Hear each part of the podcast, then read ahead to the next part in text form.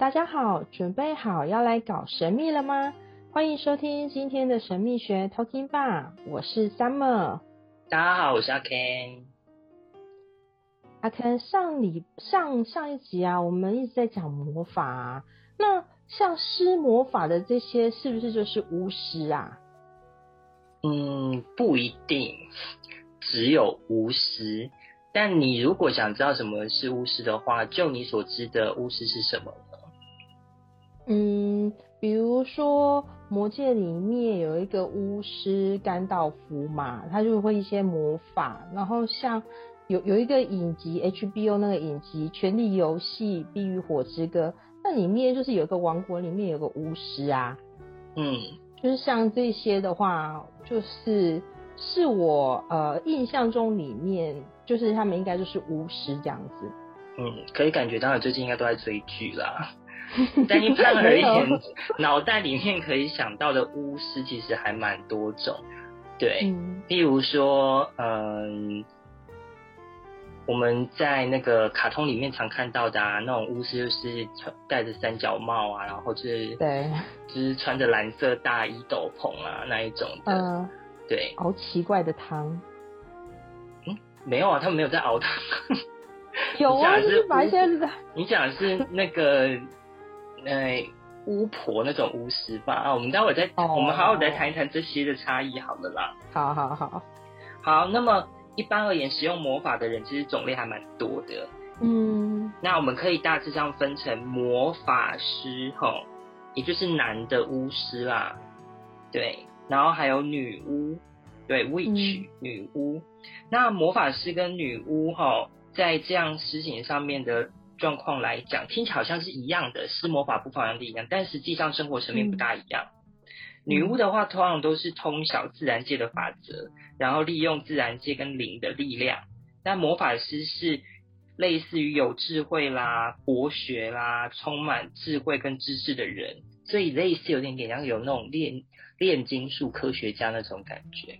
那还有一种是萨满巫师，嗯、那他们呢是在。自然界方面的话，跟女巫很像。萨满巫师代表的是整个部落啊、村庄啊，然后透过它来施行一些法术。那他们通常都是男性，也也有少部分是女性，而且他们基本上都是相传是神灵指派的。哦，所以他们几乎都有很多传说，都是指出他们是是在出生状态里边能够跟神沟通的人。能够治疗疾病，然后也能够击退恶灵、占卜未来之类的工作。嗯，那这大概就是在文件上面主要的巫师的概念。那像我刚刚跟你提到的，就有一部影集，那个《冰与火之歌》啊，它里面那个巫师啊，他在。剧里面是就是蛮年轻的那样，然后就是会去勾引国王那样子啊。可是他有一集就是他去照镜子，然后结果镜子镜子里面的那个照出来是一个就是老太太还驼背那样子。所以巫师他是可以自就是可以把自己变年轻吗？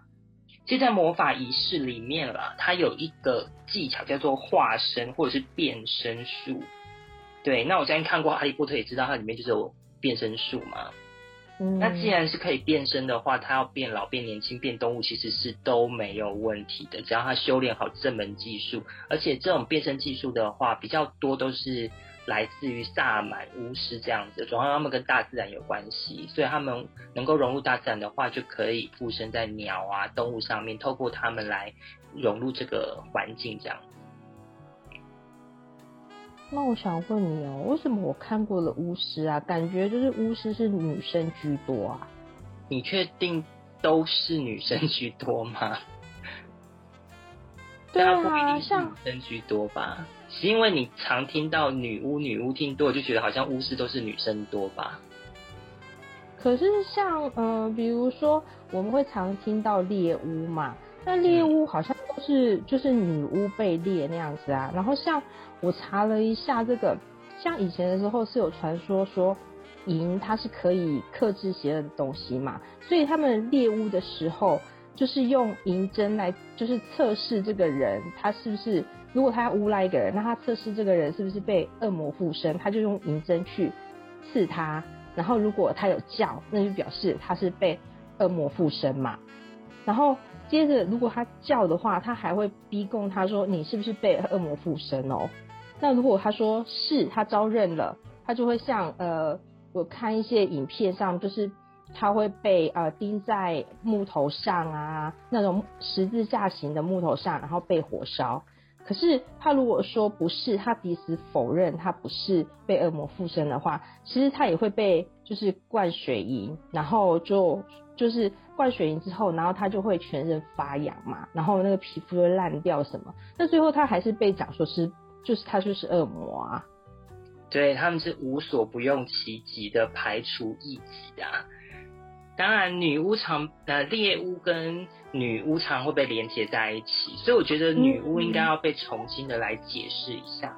它里面的女巫啊，其实这样的概念哦，有一部分都是来自于我们有一些对女巫的偏见啊，或者是误解。譬如说，她就是满脸皱纹啊，然后脸上都是长油啊，然后有一只黑猫魔宠在旁边啊，然后骑着扫把飞来飞去，对，然后会参加什么恶魔的。宴席之类的，对对对对。那这样子的概念到底从哪里来的呢？其实女巫的原型哦，很多都是来自于非人的存在，譬如说它跟什么精灵啊、嗯、什么之类的混淆在一起。那他也会跟，比如说欧洲方面的萨满文化有关系，因为他们常常在使用一些置换的植物，让人家觉得啊，好像呃会容易看到一些什么不一样的东西，而且大部分都是由女性来进行的。对，所以我们就会想到，哎，什么大符啊、调魔药啊，然后什么之类的，好，应该常看到。所以女巫就是有这些萨满，或者甚至于产婆，然后把他们结合在一起，或者甚至跟祖灵之类，对形象。总之，他们就是会有点类似操控生死的这种概念。所以以这些状况来讲的话，女巫基本上都好像不是人。就会被连接成，然后他们就是邪恶的或恶魔。OK，对，那而且某种情况上面的话，他们就是会有恶魔崇拜嘛。那在那个十五世纪的时候，大部分都是一神论者。嗯，所以他们为了排除异己，就会开始去贴这些标签，为了除去他们是这样的状况而产生的这个呃所谓的标榜猎巫，就是要排除恶魔或排除。邪恶的存在这种概念，特别是这些、嗯、呃女巫，大部分也都被称为魔女。对对，所以他们就被贴上什么黑魔法啦，或者是呃这些呃信仰一些就是邪恶的神啊这一类的，然后他们就会认为跟恶魔勾搭。之后在二零八呃一四八四年的时候，就发布了猎杀女巫的这个公告。然后一直持续到呃十五、十六世纪、十七世纪是他那个时候的巅峰啊，在那时期通常也是科学正在兴起的时候，比如说哥白尼啊，他们那个时候也正在兴起，而也就是为了灭掉这些女巫而投射出来的。但是我要嗯嘿，这样子听你讲有两两三百年的时间呢，非常久了。对，到十七世纪都甚至还有这些猎物的行为，而原本的女巫形象是什么？你知道吗？原本的女巫形象呢，是在民间的治疗师，而坐在这个坐落在这些森林里面，然后他们在那破旧老屋里面煮的药草啊，那他们可能会有一些知道怎么关心啊、预测啦，这些形象也都会跟德鲁伊这些相关的信仰有一点关联性，跟这些角色有关联性。等一下，德鲁伊是一个专有名词，那又是什么？他是欧洲古代的咒术师，那也都是居住在森林里面的。嗯，那他们也跟刚刚的萨满很类似，就是在一个群落部落里面，他们都会成为一个有智慧的人，而协助处理一些相关的事情。那只是他是透过药草，透过自然的力量，透过信仰一些丰饶的呃大地之神，这就是女性的。女神居多这样子，然后来施行这些魔法。哦，所以为了猎杀这些女巫，他们通常也会增加一些，譬如说，就是会变成动物啊，空中飞啊，然后聚会啊，在森林里面聚会，然后跟恶魔或者是跟一些夜魔性交，然后之类的。哦，对对对对，就是乱贴标签，好方便去猎杀这些异呃异教徒这样子。那这个就是呃猎巫的这个缘由。那我想问你哦，你刚才其实也提到说，就是女巫就是会呃，就是人们好像有个印象，就是女巫啊会骑着那个扫把啊，然后在天空中飞来飞去，飞去哪那样子。那为什么是骑扫把，不是骑拖把或骑其他的东西啊？我觉得这真的是很有趣，就骑什么都可以啦。他、啊、为什么会有这样子的说法？是，是因为他们为了呃。那时候有一个父权主义很强烈的状态，所以呢，他们为了污蔑这些，就是呃比较古代的这种巫师或女巫，这种太古女巫这一类的，他们就要乱贴标签。那因为那个时候啊，古时候女巫他们信仰的是这种大地女神之类的，所以他们对于这种自然的。人与人的交流没有任何的排斥，是很开放的，而且他们都觉得这部分很自然啊之类。但看在这些传统的人的眼中，他们就是邪恶的。那他们当然就会想要呃合理化的去贴他们标签，所以他们其实有所谓的恶魔软膏，其实就是所谓的你知道那种印度神油的概念吗？他们会制造这些。药膏药油，然后来强化性欲或者什么，这看在他们眼中是很邪恶的。那如果是这样子去贴他们标签，去杀他们，好像有点说不过去。所以他们就把它扭转成，他们其实不是骑在人身上，而是骑在扫把上。然后透过抹这些女巫的药膏在他们大腿，他们就可以驾驭任何东西。所以这个就是一种对于呃。少数的，或者是对于这种性别的女性歧视的，嗯、甚至一些少数族群的。但你要知道，猎巫它本身不只是对于女巫，像百分之八十都是女性女巫这部分。那、嗯、其他的包括了，譬如说吉普赛人啊、流浪的人啊、嗯、同性恋者啊，还有一些、嗯、呃外国人啊、异教徒，通通都有可能会被贴上标签而被猎巫了。所以就是凡是他们看不顺眼的人。对，通通都有可以栽赃，所以你知道女巫骑扫把这个也是一种栽赃的手段而已。OK，那如果这样讲的话，有那么长的一段猎巫的那个过程，感觉就是巫师会被杀光光哎。那现在的话，还有女，现在这个年代还有女巫吗？是的，现在还有一些女巫存在着。其实女巫就是太古巫女的这个末裔啦。对，嗯、那包括他们都信奉着就就太奴神啊，这种萨满的末裔之类的，所以他们其实主要遍及的是欧洲这方面的丰饶之神啊。好，然后他们也使这些古老的神明地位慢慢的再重新的发扬起来，然后也不用再害怕没有群众的崇拜了。所以到演变到了现代，当然还是。有这个女巫的存在，现代的女巫哦，跟这些宗教就是没有什么关联的啊。对，这样子，对，他们不涉及任何的宗教，但他们毕竟还是有信仰，所以现代女巫的话，信仰的依然是这个古代的丰饶之神，譬如说戴安娜、迪密特啊，嗯、那个希腊大地的母神，还有北欧神话这些神灵，嗯、所以他们不是一神论之后呢，他们就会。认为大自然，然后一种意向性的，然后让我们可以依附的能量上面的运作的部分，都是他们可以尝试去投入的一种魔法。所以他们其实是正在复兴古老的神话之类的这个重要的存在。所以他们信奉大地女神为主要的教义，与现代的女权主义都做了很好的结合。而现代的女巫又称作威卡，对，威卡。对，微卡，所以现在在外国就很流行所谓的微卡魔法。嗯，对，那他们绝对不会去使用一些黑魔法啦，而且只使用一些善的一些魔法。所以现在就是一个主流。那你刚刚这样讲的话，那所以女巫的话是像人家讲的会有，比如说有女巫家族吗？妈妈是女巫，所以女儿也会变，就是也是女巫那样子之类的。以现代女巫来讲的话，其实是每个人都可以成为女巫喽。你刚刚谈的只是其中一种，就是所谓的世袭女巫。对，对，那世袭女巫的话呢，都是借由血缘关系来继承魔法的天赋的女巫。嗯嗯，对。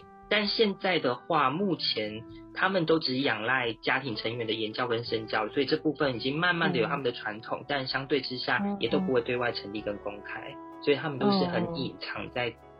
人群里或者是都市里的，但除了这个世袭女巫之外，我刚刚也提过了，每个人都可以是女巫。如果上一集有好好听的话，我觉得每个人都可以施法的。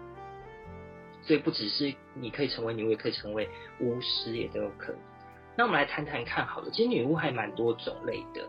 嗯，对。那么我觉得比较有名的，就我刚刚讲的威卡，好。对，他们其实是一个呃为数众多的一个教派，他们已经成为一个教派了。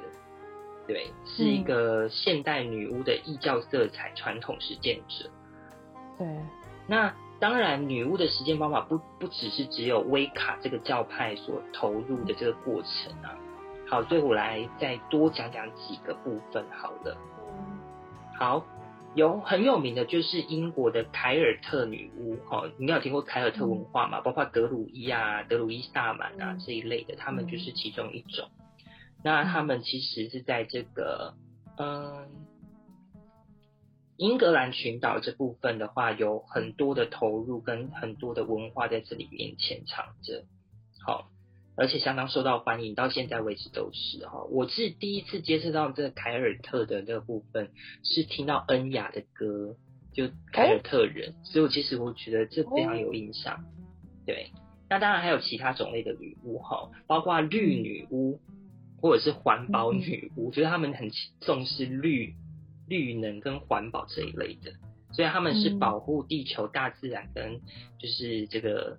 有关于环保这方面非常投入的，他们很强调的就是民族故事啊，嗯、还有古典文化这些民俗魔法。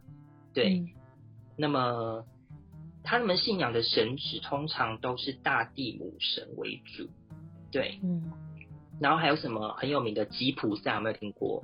吉普赛女巫。啊、那另外一个地方叫做罗姆，所以这两个地方的女巫都非常的有名，而他们最有名的就是占卜。哦，对对对。对，所以他们是呃跟占卜最息息相关的女巫了，然后再来就是呃厨房女巫，我、哦、这是这非常现、哦、很现代的女巫了。对啊，他们很务实，然后会使用一些自然的元素，当然他们也崇敬这个古神跟大自然。他们通常都是疗愈者，在社区里面其实都很受人尊敬哈，所以通常都是呃会把这些魔法运用在厨房上面。他们很善用，譬如说香草啊、植物啦、对石头、花草啦，嗯、然后会种植自己的魔法花园之类的。嗯、他们在魔在厨房里面就可以实行他们的魔法，所以对于烹饪食物，是可能煮对煮食物这样子吗？对，然后制作药水，然后这种药剂的方面非常的杰出，嗯、而且他们不需要什么仪式，就只要透过大自然、嗯、很天然的能量就可以了。嗯、最后一种就是。呃，我想跟大家提到就是这女萨满，然后他们就很，嗯、就女萨满就是女巫医这一类的，他们很擅长就是医疗魔法，就医疗法术，嗯，然后他们都是全程成这个萨满的文化，哈，然后很多角色都是他们是可以去扮演的，譬如说治疗师啊、药草师啊、技师、圣徒、嗯、魔法师、老师跟神灵能够通灵的。都都是他们可以去尝试扮演的角色。他们非常呃擅长于譬如说仪式性魔法，然后疗愈啊、咨询、通灵这一类的，然后启蒙神秘经验之类的，照顾更多的生灵。所以他们跟生死，他们可以穿梭生死两界，所以他们是算很厉害的法师之一了。所以可以听到我现在讲这些，真的都其实女巫就是真的有很多种。可是你刚才讲的那个萨满的话，他也不一定要念医，他就是就是他们会有传承下来的一些那种什么草药的医人的那种方法吗？呃，我觉得他们的传承比较不是那种世袭需要血统或言教身教这一种，嗯、我觉得他们通常是只要你愿意学，或甚至跟在旁边，你以耳传耳，你就可以学到一些东西，嗯、有点类似原住民，有没有？嗯嗯，对，他们都会教导下一代或些什么的，但他们其实并不约束在只有跟自己有血统的人身上，只要你跟在我旁边，你愿意学就可以去学到了。哦，对。就像是这，就是目前的听众们，如果慢慢跟着听着我们的节目，慢慢你可以学到很多。真的，每一集都有满满的干货。那你今天讲了那么多，我们讲了那么多有关巫师的事情啊，今天有什么小魔法可以教我们吗？好，今天我们也是不意外的要教给大家一个很简单的色彩蜡烛魔法。所以，透过点燃特定颜色的蜡烛，我们也可以来许下相关的愿望、希望跟梦想。对，而且是非常平价实惠的。所以，彩色蜡烛其实大家都很容易上手。如果真找不到这样的颜色蜡烛，其实也很简单，只要把它涂上颜色就可以了。好，蜡烛怎么？蜡烛怎么样涂上颜色啊？就买一些颜料把它涂上去啊，就这么简单。哦，那我问一下，准备的蜡烛要有香味吗？呃，如果你想要有香味的话，你也可以直接买有香味的蜡烛，或者是自己涂上精油，或甚至于抹上一些相关的香草药，也是会产生这些效果的。如果大家对香草药有什么样的魔法效率有兴趣，我们会另外再开一集，然后来跟大家谈谈这个香药草的这个功能。那我们这一集就针对颜色部分来聊一下哈。嗯，好的。那下面是这大家可以发挥创意去呃尝试许下相关颜色的愿望。那我们先谈谈红色，它会跟我们的活力、力量、吼有勇气有关系；而橘色呢，它会是展现我们的自信跟魅力，还有带来欢乐，降低自己的嫉妒心，也会强化说服别人的一个相关愿望。有关于黄色。那它是跟智力发展有关系，好，因为黄色代表知性嘛，那它也跟喜悦有很大的关联性。好，最重要的就是绿色，好，我相信就是 Summer 应该很喜欢听，因为绿色跟繁荣、富足、生育、金钱都有关系。对，好好的，接着蓝色呢，它会跟治疗、哈保护还有精神方面的发展有关联。好，嗯、那紫色的蜡烛呢，它会带来魔法的力量。然后跟较高的部分能够有更好的连接，譬如说你想要冥想，或者是请邀请整个高龄然后来协助你达成愿望部分，紫色也是很好用的。而粉红色，我相信大家应该都很熟悉了，就会跟人际关系、爱情，还有会带来更大的同理心有很大的关联。而如果你找不到以上的蜡烛，白色可以代替所有颜色蜡烛，或者是你直接在蜡烛上面涂上颜色也可以哦。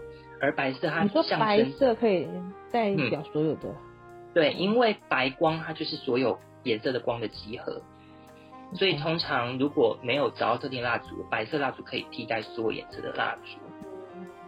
对，那如果你还是希望那个颜色能够有更集中性的投入，好，那你就可以自己涂上颜色或找相关颜色蜡烛来许愿。